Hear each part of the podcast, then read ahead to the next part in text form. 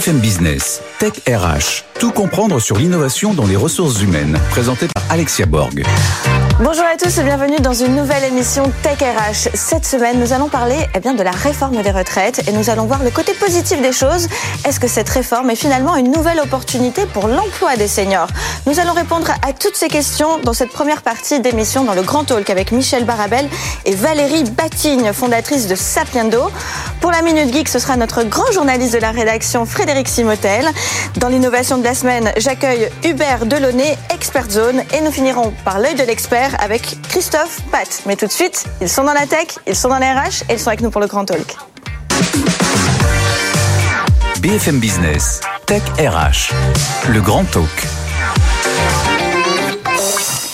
Et oui, dans Tech RH, on attend que les choses se terminent pour justement avoir une vision un peu plus euh, en hauteur, en profondeur, et puis surtout une vision plus optimiste des choses de la vie, notamment la réforme de retraite. Vous en avez entendu parler, hein, c'était sur tous les plateaux télé, dans toutes les émissions, qui est passé à côté de cette euh, de, de, ce changement, on va dire, hein, dans notre société. Mais aujourd'hui, dans Tech RH, on a décidé d'en parler autrement. J'ai décidé d'inviter également Michel Barabel et Valérie Batigne pour en discuter. Bonjour, messieurs dames. Bonjour. Bonjour Alexia. Merci de venir euh, sur ce plateau pour euh, parler des avantages, des opportunités finalement que cette prolongation de, temps de travail va proposer et va offrir finalement euh, euh, aux citoyens français.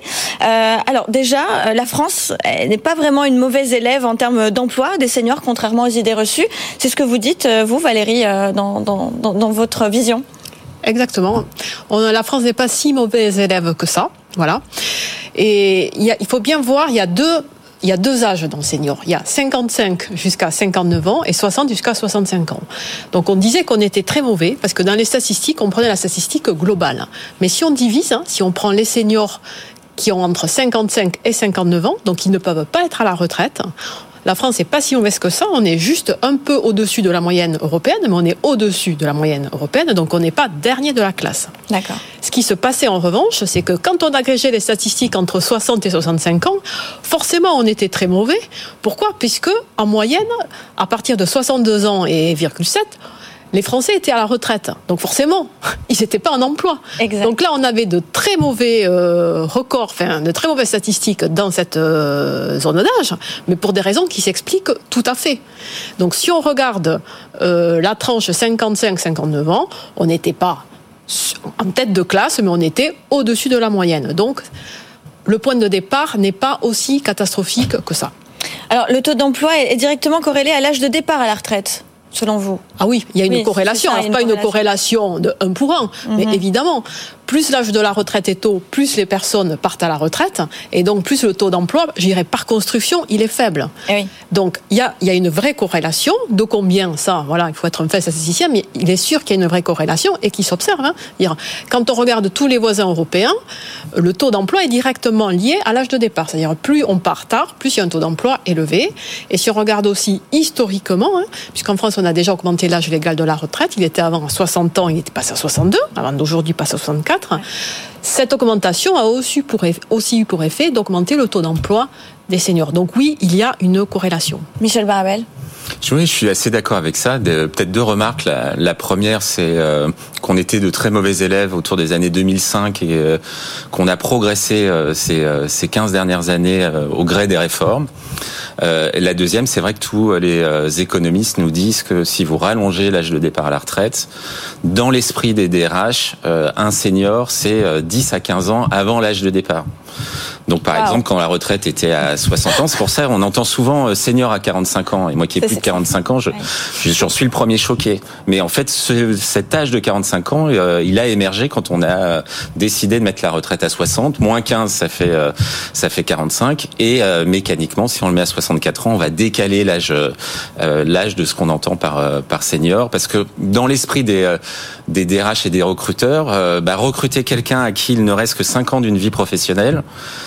c'est peut-être un retour sur investissement insuffisant parce que c'est l'intégrer, lui confier des missions alors qu'il n'est là que pour 3, 4, 5 ans. Hmm. l'intégrer s'il est là pour 10, 15 ans, ben, on va pouvoir se dire que peut-être que le ROI, le retour sur investissement, est plus intéressant. C'est peut-être idiot comme raisonnement, mais beaucoup de DRH procèdent de cette manière-là. Et pourquoi, selon vous, ça, ça, vient de, de, de quoi? D'une peur? De, de, quoi, en fait ah, en, fait, c'est un sujet complexe. Hein. Je dirais, je dirais que la, la première raison, c'est qu'on associe un certain nombre de stéréotypes négatifs. Mais parlons-en. Moi, je veux qu'on. le premier, c'est par exemple de dire que plus on est vieux, plus on est résistant au changement. Or, on est dans un monde volatile, complexe, ambigu, avec des révolutions technologiques. Donc, le fait d'avoir des seniors, des gens qui à qui il va falloir un temps d'adaptation et qui vont être nostalgiques du temps passé.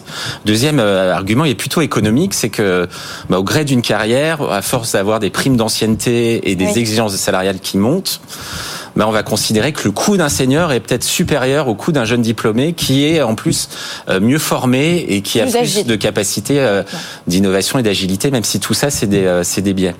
La troisième euh, raison, elle est aussi, je pense qu'on vit un changement de société, c'est qu'avec l'arrivée de l'IA et de ces technologies, la durée de vie d'une compétence décroît.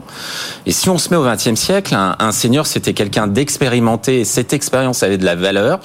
Au XXIe siècle, si la durée de vie d'une compétence est plus faible, l'expérience qu'on a pu acquérir, par exemple, en 2000, a beaucoup moins de valeur sur le marché du travail parce qu'elle est peut-être plus utile pour faire face aux défis du monde d'aujourd'hui. Donc derrière ça, euh, il y a tout un ensemble d'effets combinés qui vont euh, expliquer une difficulté de recruter un senior, même si bien sûr il faut casser ces, ces biais, ces, stéréotypes, et il y a plein de bonnes pistes. Voilà, et on va parler de ces bonnes pistes. C'était important de poser le cadre et de dire concrètement les choses. Pourquoi est-ce qu'on a des réticences à embaucher des seniors ou euh, à, l'idée, ne serait-ce qu'ils restent plus longtemps dans l'entreprise? Euh, vous, vous, Valérie, chez Sapiendo, comment vous, vous gérez ces parties seniors? Est-ce que vous pouvez nous, nous faire peut-être un retour sur votre vision du management des seniors? Oui, alors effectivement, dans la gestion d'un senior, il y a en ligne de mire la date de retraite. Bon. Et ce qu'il faut bien voir avec cette réforme, il faut en parler, c'est qu'on a dit on va reculer l'âge euh, légal de départ de deux ans, mais en moyenne, il n'y aura pas du tout deux ans de plus de travail. Hein. Ah. En moyenne, déjà avant euh, certains assouplissements, il y a eu un rapport d'impact qui a mesuré très clairement de combien de plus euh, les Français travailleraient, et c'était sept mois. C'était 7 mois. Mais comment ça se fait? Je vais vous le dire ah comment ça se fait. Et c'était avant certains assouplissements, donc on estime là que ce sera 5 mois. Ça, ce sera en moyenne. Donc c'est pas du tout 2 ans de plus. Pourquoi? Parce qu'il y a énormément d'exceptions. Donc on n'a pas ah. assez communiqué sur les exceptions. Pourquoi? Parce qu'il y en a beaucoup, donc c'est difficilement mémorisable. Hein. Mais il y a, une, il y a beaucoup d'exceptions sur tout ce qui est euh, santé, ce que j'appelle les exceptions pour raison de santé. Il faut savoir que déjà, et ça concerne beaucoup de personnes, toutes les personnes qui sont en inaptitude ou en invalidité maintiendront leur âge de départ à 62 ans, c'est-à-dire n'est pas reculé de deux ans.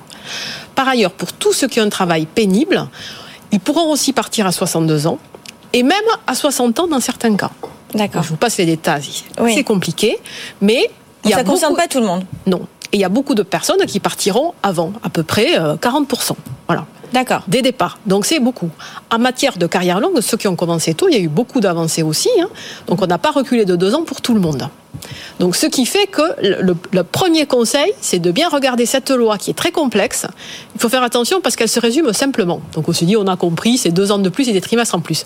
Non. Ah, pas Il y a beaucoup, beaucoup d'exceptions.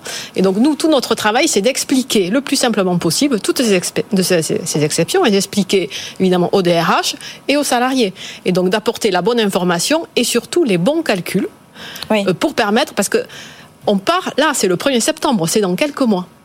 Ah et oui, c'est très très très rapide. Voilà. Donc nous, on a eu à cœur de tout mettre à jour. On est à jour, mais ça a été une gageure hein, puisque les, tous les décrets ne sont même pas encore sortis. Hein. Mhm. Et la spécificité de cette réforme, c'est qu'elle s'applique très vite, hein, dans quelques mois. Mhm. Ça, c'est exceptionnel. Euh, Michel, pour améliorer le recrutement des seniors, qu'est-ce qu'on doit faire? On doit prendre le sujet euh, des deux bouts du spectre, c'est-à-dire changer le regard des, des, entreprises, et on y reviendra, mais aussi changer le regard des seniors sur le travail. Moi, il y a quelques statistiques récentes qui m'ont interpellé. Là, par exemple, le Credop a, a fait une étude sur euh, des salariés de 40 ans en leur demandant comment ils se, ils se projetaient, comment ils voyaient leur fin de carrière.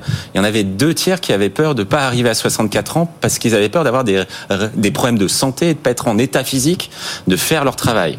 Donc ça veut dire qu'on doit améliorer déjà le, contexte du travail, les conditions de travail, faire en sorte que le travail soit moins usant, faire de la prévention, travailler la santé physique et la santé mentale. Sinon, on va aussi perdre tout un ensemble de gens pour des questions, pas seulement même euh, d'inaptitude, mais de capacité à travailler. La deuxième chose, bien entendu, dans les entreprises, malgré les réformes, on a très longtemps formé bien plus les moins de 45 ans que les plus de 45 ans. Ah, ça c'est un vrai Alors s'il y a une obsolescence programmée des compétences, on doit peut-être former encore plus les plus de 45 ans que les moins de, de 45 ans. Donc il y a un vrai enjeu à aller vraiment sur cette formation tout au long de la vie et faire en sorte que les seniors n'aient pas de décrochage dans les opportunités de formation qu'on leur propose. La troisième, c'est euh, il y a beaucoup de seniors, on parle de sentiment de fin de vie précoce qui, parce qu'ils ont peur de perdre leur emploi, s'auto-limitent ou décident de ne plus se projeter dans un emploi futur. Donc, euh, ils ne sont ni en retraite, ni au chômage. Ils ne cherchent pas, ils privilégient leur vie privée, d'aider leurs parents qui sont peut-être en, en, difficulté. Donc, ils font leur, leur, redonner des arguments très positifs d'avoir envie de travailler en leur disant oui, c'est possible et j'ai une statistique forte d'être toujours en emploi à 64 ans. Mmh. On a aussi euh, des choses à aller, euh, à aller travailler sur finalement la valeur d'un individu. Est-ce que c'est une seule valeur économique ou ça pourrait être une valeur euh, sociale parce que par exemple euh, dans l'hétérogénéité des compétences, dans la capacité à être fidèle à l'organisation, dans la capacité à apporter du mentorat et du tutorat, on voit que les seniors peuvent être particulièrement forts. Mmh. Mais si on les évalue par exemple simplement sur leur capacité à utiliser ChatGPT, on va oui. peut-être euh, les trouver finalement moins en faculté. Donc peut-être s'intéresser dans ces équipes à la contribution de profils fortement hétérogènes et différenciés. Côté employeur, il faut lutter contre les biais, très clairement. Il faut arriver à leur faire, euh, leur faire prendre conscience que... Euh, euh, ben, moi, je pense que, en fait, on peut aborder la question soit de manière morale c'est mal dans une société de maltraiter euh, ces seniors et ne pas les recruter. Ou on peut le traiter de manière euh, financière. C'est souvent ce qu'on voit dans les réformes. On met un index et des pénalités. Si vous le faites pas, vous payerez une grosse, une grosse amende. Je pense qu'il faut au contraire arriver à convaincre que c'est un enjeu de performance. Mmh. Se priver de ce potentiel, de ces énergies, de ces points de vue différents, de ces histoires de vie et de ces expériences, ça va dégrader la performance de l'équipe et c'est une perte de performance pour l'organisation. C'est une question de redistribuer les cartes et de les mettre au bon endroit aussi en comprenant les forces et les faiblesses de chacun parce que c'est un junior n'a pas forcément euh, que des, des, avantages non plus. Hein, de, tout ce que vous venez de dire, la fidélité, le, le, le, fait de se projeter sur du long terme, un junior ne l'a peut-être pas, beaucoup plus volatile aussi. Euh, Valérie, pardon, euh, les dispositifs d'aménagement de, de, fin de carrière, justement, vous en parliez, eh bien, elles vont être d'autant plus nombreuses maintenant. Voilà. Et le gouvernement a voulu vraiment mettre l'accent là-dessus, et notamment sur un de ces dispositifs qui est la retraite progressive. Il faut savoir que deux ans avant l'âge légal de départ, on peut être en retraite progressive, c'est-à-dire être en partie à la retraite et en partie au travail. D'accord. Ça, c'est un super dispositif et qui manque de, j'allais dire, de publicité. Ben, on en fait première... ici dans Tech voilà, voilà la retraite super. progressive. Et donc, euh, le gouvernement a décidé de mettre l'accent là-dessus. Et donc, il va y avoir plus d'informations au niveau de l'assurance retraite, au niveau aussi de, de Pôle emploi. Et l'employeur, et par ailleurs, une obligation accrue sur l'employeur, puisque l'employeur il doit donner son, son accord pour ça, hein, Ouais. parce qu'il doit accepter qu'un poste à temps plein devienne un poste à temps partiel. C'est quand même en organisation, c'est quand même pas la même chose. Et là, si jamais il refuse, il, devra justifier son refus, ce qui est tout à fait nouveau. Bon, alors écoutez, merci beaucoup, messieurs, dames, pour cette première partie d'émission. N'oublie pas également que c'est aussi un, bon, euh, une bonne opportunité pour euh, demander des crédits, puisqu'on le sait, hein, le CDI nous demande aussi, euh, enfin, à cet avantage de nous proposer des crédits immobiliers, et que visiblement, il paraît, en tout cas dans, l'émission euh, de notre confrère, euh, voilà, sur BFM Imo et Patrimoine, ils nous ont indiqué qu'effectivement, euh, le fait de prolonger le départ à la retraite eh bien, pouvait euh, être bénéfique aussi pour les emprunts immobiliers. Donc voilà, il y a plein de belles choses. Merci, messieurs, dames, d'avoir été avec nous sur cette première partie d'émission. Je vous dis à tout de suite pour la Minute Geek avec Frédéric Simotel. BFM Business, Tech RH, la Minute Geek. Et avec nous pour cette minute geek, Frédéric Simotel, notre grand journaliste de la rédaction. Bonjour Frédéric. Bonjour Alexia. Alors, est-ce que les seniors sont une opportunité, par exemple, pour le recrutement dans la tech? Oui, euh, effectivement. Alors, ils sont sous-représentés dans la tech. Hein. C'est la ah. première chose qu'il faut se dire. Et c'est vrai qu'en plein débat dans, dans les retraites, ben, pourquoi on parle pas beaucoup des retraités et de la tech, enfin ou des seniors et de la tech, c'est euh, voilà, ils sont ils sont pas légion hein, quand on regarde dans les startups, même dans les grandes entreprises. C'est terrible. Oui, c'est ouais. terrible. Donc, euh, alors, il y en a un peu dans les grandes directions informatiques, hein, des grandes entreprises, euh, mais c'est ces derniers, bah, ils se sont vus un peu délogés, souvent au moment de la transformation numérique, donc sur les 4-5 dernières années, avec des jeunes loups digital à fond. Et donc là, bah, beaucoup de, de, de, seniors ont quitté les entreprises pour se mettre à leur compte et tenter voilà leur aventure un peu en, en, en solo. alors, il faut quand même savoir sur LinkedIn, j'ai regardé, il y a 12 000 postes aujourd'hui de seniors tech, vraiment cadre tech. Et si on regarde les chiffres de la DARES en 2021, c'est 160 000 postes ah au global avec les techniciens, enfin voilà, un peu tous les métiers de, de dans l'informatique. Alors qu'est-ce qu'on, qu'est-ce que ça apporte d'avoir euh, évidemment un senior? Ben, Plus de recul sur les projets, ils ont beaucoup d'expérience quand même sur des, des lancements d'applications, ils ont déjà vécu ça. La gestion de projet, ils savent ce que c'est. La gestion d'équipe multidisciplinaire, vous savez qu'aujourd'hui, on a des techniciens, si on fait un projet sur la finance, il y a des financiers, il y a des techniciens, il y a des informaticiens, il faut mêler tous ces gens-là. Eh bien, eux, ils ont cette, cette expérience-là. Ils sont, on les voit aussi beaucoup dans le management intermédiaire, dans le management de transition. Si, bah souvent quand on change quand il y a des, rachats, des fusions, c'est bien, c'est bien, euh, c'est bien important. Enfin, c'est assez euh, bien d'avoir un, senior qui connaît tout ça. Et puis en plus dans la tech, même si la tech évolue très vite, euh, c'est vrai que dans les entreprises, la notion de temps, elle est un peu plus longue. On a des applications qui durent 6, 8, 10 ans. Donc parfois, on peut avoir ces seniors qui peuvent justement, qui ont déjà travaillé sur ces projets et qui peuvent accompagner la transformation de, de ces techs. En plus, alors le hic, souvent qui est évoqué, c'est l'âge, c'est euh, la motivation, c'est le salaire. Alors ah, le salaire surtout, parce qu'en général, il y a des prétentions salariales plus élevées qu'un Mais on voit, selon la PEC, qui disait c'était entre 60K et 80K. Voilà, on pouvait retrouver des seniors. Ça, ça, reste. Alors, je parle de, des gens en, standard. Après, évidemment, plus il y a, les compétences sont fortes, plus ce sera élevé. Mais voilà, faut faire attention. On, ils ne demandent pas forcément tout de suite 150K. Alors, après, ce qui, un peu, le, le, le hic aussi, c'est l'intégration dans, dans, les équipes, un peu cette diversité. On a toujours un peu de mal. C'est-à-dire, est-ce que quelqu'un de plus senior va s'intégrer? La flexibilité, l'obsolescence des compétences, mais là encore, ça bouge tellement vite qu'au bout de trois ans, on est déjà euh, donc ils peuvent aussi s'adapter. Alors que faire? La première chose, plus de communication, vraiment dire je veux recruter des seniors, euh, euh, je suis prêt à négocier les salaires, je veux, il faut évangéliser les dirigeants aussi sur la valeur qu'apportent ces, ces seniors avec leur expérience. Ils apportent aussi plus de stabilité, une volonté de transmettre, le mentoring. Ils connaissent bien la réglementation. Puis on peut peut-être espérer de la réglementation, c'est-à-dire aussi des, des allègements fiscaux si on emploie des seniors. Alors dans les startups, on peut dire à des seniors s'intéresser à la partie silver tech, hein, ils connaissent tout ça. Et dans les grandes directions, bah, il y a la formation continue. On demande beaucoup de gens dans la cyber, les bases de données et tout ça. Et puis pour les seniors, travaillez bien votre profil LinkedIn. N'hésitez pas, c'est sur LinkedIn ça se joue. Donc n'hésitez pas à enrichir votre profil de tout un tas d'articles, de vos compétences, de vos un, un, sujet qui vous transcende dans le sang, Frédéric Simotel. Exactement. merci beaucoup, merci beaucoup. Je vous dis à tout de suite pour l'innovation de la semaine. BFM Business, Tech RH, l'innovation de la semaine. Et c'est parti pour l'innovation de la semaine avec Hubert Delaunay, cofondateur et président de Expert Zone. Bonjour Hubert. Bonjour Alexia. Alors on va parler des seniors, mais aussi on va parler de votre société. Déjà, qu'est-ce que vous faites chez Expert Zone? Alors Expert Zone, on est une société assez jeune. On, a, on s'est créé il y a à peu près deux ans. On est la première agence de recrutement digital dédiée aux seniors. Ah. Donc on, euh, on en parlait. Voilà. Et alors, vous avez fait ça, donc vous dites, elle est jeune, elle a quel âge? Alors, on a créé la société avec deux associés, euh, Anne et Paul, qui sont okay. soutiennent. Euh, il y a un peu plus de deux ans, on est opérationnel depuis un peu plus d'un an. Euh, L'idée, c'était vraiment d'aider les, les, seniors et les entreprises à se rencontrer.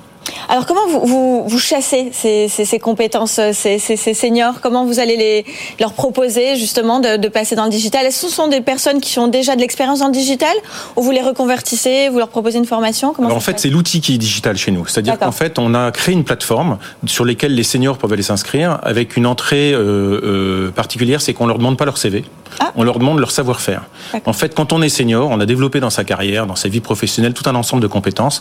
On a euh, des, des, des expertises qu'on a développées. Et ce que vont rechercher les entreprises, c'est pas un CV long comme le bras avec le nombre d'entreprises où on a travaillé, qu'on a atteint un certain âge, mais ça va être des compétences. Donc, on leur demande de s'inscrire sur le, le, la plateforme gratuitement, de décrire leurs compétences avec un certain nombre de mots-clés, et on rend leur, leur CV visible, leur profil visible pour les entreprises qui recherchent des experts, que ce soit pour des missions de conseil, missions courtes ou missions mission longue, du management de transition ou même du CDI.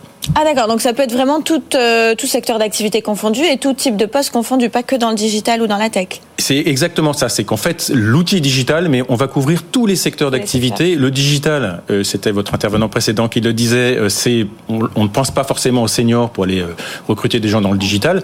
Ils sont peut-être moins tech que les autres, mais en revanche ils ont toutes les compétences dont ont besoin d'une entreprise. Ça peut être du marketing, du commercial, de la finance, des RH. Donc ce sont des gens qui sont disponibles aussi pour les, les startups. Quelles sont les perspectives pour l'avenir? Alors aujourd'hui, on est euh, donc on est récent, on a 1500 euh, experts qui sont inscrits sur la plateforme, on a des dizaines de missions qui ont été réalisées avec une accélération depuis 2023, probablement probablement due euh, à la réforme des retraites. on a noué des partenariats avec beaucoup d'associations qui sont Second Souffle, qui sont Force Femmes, qui sont Arce Avenir Femmes, qui sont enfin il y en a plein, je vais pas toutes les citer, avec des associations professionnelles comme le réseau Odino, avec des sociétés de portage pour accompagner les, les personnes qui veulent proposer leur service. Euh, notre objectif, c'est donc de, multiplier ce nombre d'experts inscrits pour atteindre d'ici euh, milieu, milieu de l'année prochaine environ 10 000 experts disponibles sur notre plateforme pour les entreprises. Et puis surtout, multiplier les partenariats, parce que c'est pas le tout d'avoir des experts qui proposent leur service. Il faut des entreprises qui fassent appel à eux. Donc nous, notre, notre objectif, c'est de se faire connaître pour dire aux entreprises, vous avez du mal à recruter, vous avez du mal à trouver des compétences, parce que l'ensemble des PME euh, ne peut pas forcément recruter, ou des TPE ou PME, mais elles ont besoin de compétences. Ben, allez fouiller sur la plateforme, c'est gratuit, on vous, mettra, on vous mettra en relation avec les experts qui vont bien. Donc il faut développer des nouveaux partenariats, typiquement avec les, syndicats ou les, euh, euh, ou euh, syndicats professionnels ou les, toutes les associations professionnelles. Alors j'ai quand même une petite question qui me tarote un peu. C'est le, senior qui va chercher à travailler, avoir une mission, est-ce qu'il a forcément moins de, de 60 ans? Est-ce qu'il n'est pas aussi, euh, euh, après sa retraite, est-ce qu'il n'a pas envie de continuer à travailler? Quel cas de figure vous avez? Ben, C'est exactement, vous avez 100% raison. Un senior dans le sens du monde du travail, c'est plus de 45 ans. Ouais. Donc, Aujourd'hui, voilà, c'est on commence jeune à être senior. On commence jeune à être senior, oui. On n'est pas tous obligés d'avoir des cheveux blancs pour être senior. Et euh, donc souvent, bon, la plupart des personnes qui s'inscrivent chez nous entre 50 et, et, plus de 60 ans, il y a une grande majorité qui sont encore en activité, mais il y a aussi beaucoup de personnes qui, sont, qui ont pris leur retraite, oui. qui ont une retraite qui n'est pas forcément hyper confortable, qui ont du temps disponible et qui veulent pas s'arrêter et qui vont proposer leur service. Avoir quelqu'un qui a 65 ans, qui a fait de la finance toute sa vie ou qui a fait du, du développement commercial toute sa vie pour une TPE, euh, pour 15 jours, 3 semaines, 1 mois pour l'aider à mettre en place des KPIs, une structure commerciale ou quoi que ce soit, ça peut être un véritable atout. Voilà, ça c'est le mot de la fin qui, euh, qui ouvre les horizons. Euh, on peut, on peut continuer à travailler même après 64 euh, ans si on en ressent le besoin. En tout cas, vous le proposez. Merci beaucoup. Je vous remercie. Je vous dis à tout de suite pour l'œil de l'expert. BFM Business, Tech RH, l'œil de l'expert. Et avec nous pour l'œil de l'expert, Christophe Pat. Bonjour Christophe. Bonjour Alexia. Alors justement, est-ce que ça vous a inspiré aujourd'hui euh, cette euh, émission sur euh, la réforme des retraites et l'opportunité qu'elle peut représenter pour le recrutement des seniors? Alors, j'ai pris quelques notes pendant l'émission. on a d'abord abordé le fait que la France est potentiellement un mauvais élève, ce que disait Michel Barabel hein, en termes de, de, politique de retraite, de réforme des retraites depuis plusieurs années. Et en fait, si on se compare à nos voisins européens, on se rend compte qu'on n'est pas si mal. Mm. On a pris pour l'exemple la Suède, par exemple, en disant 76,9% euh, euh, d'emploi des seniors de plus de 55 ans. Mais en fait, on oublie de mentionner qu'en Suède, contrairement à la France, on a 15% euh, des retraités qui sont en dessous du seuil de pauvreté. D'accord. D'accord? Alors qu'en France, on est à 7,5%. Oui. Donc ça, c'est un, un, premier indicateur qui est intéressant. Ensuite, en termes de pays comparables, la France serait plutôt comparable à l'Espagne et à l'Italie, par exemple. D'accord.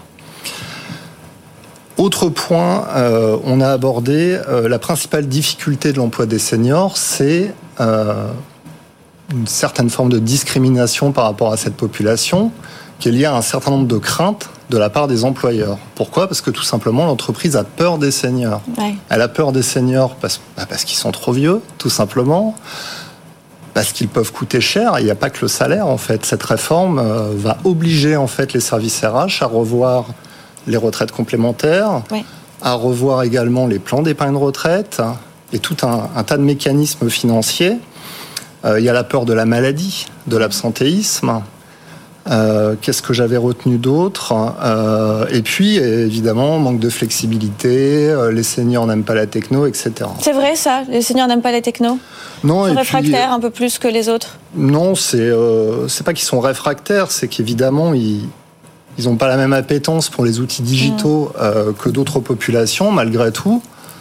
Les seniors font partie des populations les plus résilientes. Elles ont connu toutes les transformations. L'année dernière, vous parliez de reverse mentoring. Bah, typiquement, le reverse mentoring, c'est quelque chose qui peut être mis en place assez facilement pour que les collaborateurs plus jeunes viennent épauler les seniors. Euh, qui vont pouvoir monter rapidement en compétences euh, sur des outils digitaux, les réseaux sociaux, un peu de marketing digital, etc.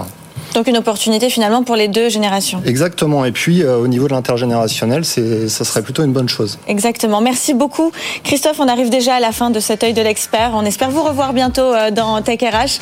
Et je vous remercie également d'être resté avec nous jusqu'à la fin de cette émission. Je vous dis à la semaine prochaine. BFM Business, Tech RH.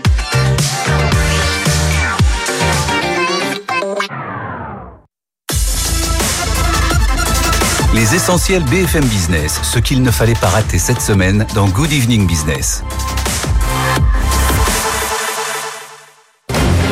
Good Evening Business, l'invité. 18h12, nous commençons cette émission avec le président du directoire de Louvre Banque Privée. Bonsoir Jean-Marc Ribs. Bonsoir. Bonsoir. Merci d'être avec nous sur ce plateau. Alors ce soir, on ne va pas commenter ensemble l'actualité des marchés, mais nous allons parler de handicap, puisque aujourd'hui c'est l'inclusive Day et que vous êtes un chef d'entreprise très engagé sur la question du handicap. Et la première question euh, que l'on avait envie de vous poser, euh, c'était euh, au regard de la loi française, les entreprises sont obligés d'engager un, minimum de 6% de personnes handicapées. Est-ce que vous dites que c'est un chiffre qui manque d'ambition? Alors écoutez, j'ai presque envie de vous dire, euh, si tout le monde était à 6%, ce serait déjà bien. Donc il faut bien commencer par mettre un curseur au niveau des chiffres. Vous savez, quand, quand je suis arrivé dans ma banque, nous étions à 2,25%. Aujourd'hui, nous sommes à 7,64%. Donc c'est tout un travail du top management d'une entreprise euh, et également des salariés qui doivent accepter d'accueillir des personnes handicapées. Alors nous, ce que nous avons fait... Pardon, vous êtes combien de salariés Nous sommes 550. Donc il y a une quarantaine de personnes handicapées chez Absolument. Et donc c'est un, c'est un indicateur pour nous qui est suivi. C'est-à-dire que nous avons, pas, nous avons signé un accord euh, avec les organisations syndicales où chaque, un recrutement sur deux doit être une personne handicapée, visible ou invisible. Et nous avons un baromètre, nous le suivons et nous tenons notre engagement. Mais parce que, en fait, j'en reviens à ma première question. J'entends ce que vous dites. Quand on sait que les handicapés, les, les, personnes en situation de handicap en France représentent à peu près 18%, 6% de représentation d'entreprise, évidemment, euh, c'est loin de la représentativité globale de la population française. Oui, absolument. Mais je crois que si vous prenez par exemple le groupe La Poste, le groupe La Poste est, bien est le premier employeur de personnes handicapées en, France, bien évidemment. Et euh, oui, alors je précise parce que vous êtes l'activité de banque privée de la banque postale. Hein. Oui, nous sommes la banque privée de la banque postale du groupe La Poste, Caisse des dépôts.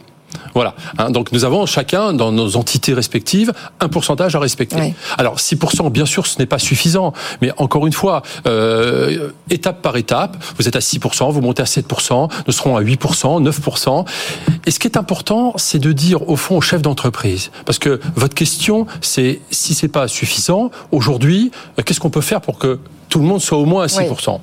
C'est d'abord de ne pas avoir peur d'embaucher des personnes handicapées.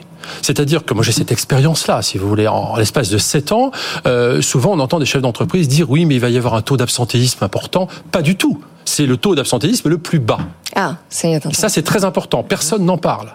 Parce que les personnes handicapées sont souvent des personnes seules. Ce sont des personnes qui ont envie de travailler. Vous avez des handicaps physiques, on pense aux personnes qui sont en fauteuil, mais vous avez également des personnes avec des handicaps qui ne se voient pas.